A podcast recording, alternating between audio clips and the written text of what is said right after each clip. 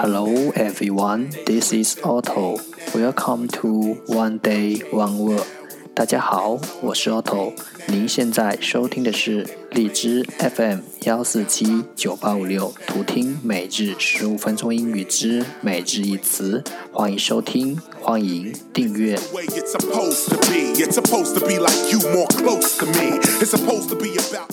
微信公众号 Auto Everyday O T T O E V E R Y D A Y，请添加，让学习英语，融入生活，在途中遇见未知的自己。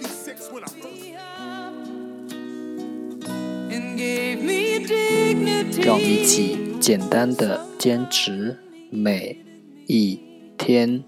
You gave me strength. Day three hundred and twenty-six. to face the world. Today's word is 今天的单词是 You put me high. ephemeral ephemeral e p h e m e r a l ephemeral 形容词短暂的。 Let's take a look at its example. 让我们看看它的例子。 and I can't believe it's you. I can't believe it's true. Luckily, my illness was ephemeral. 幸运的是，我很快就康复了。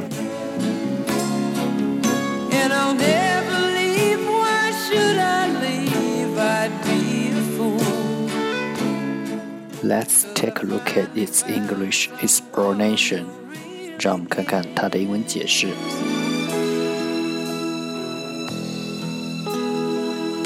You held my hand. Lasting a very short time，持续，lasting，很短的时间，a very short time，持续很短的时间。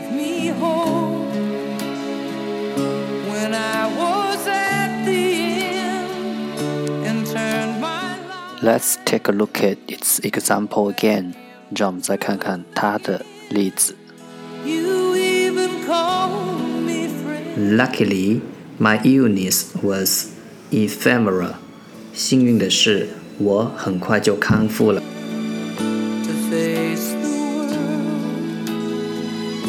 Ephemeral, ephemeral，形容词，短暂的。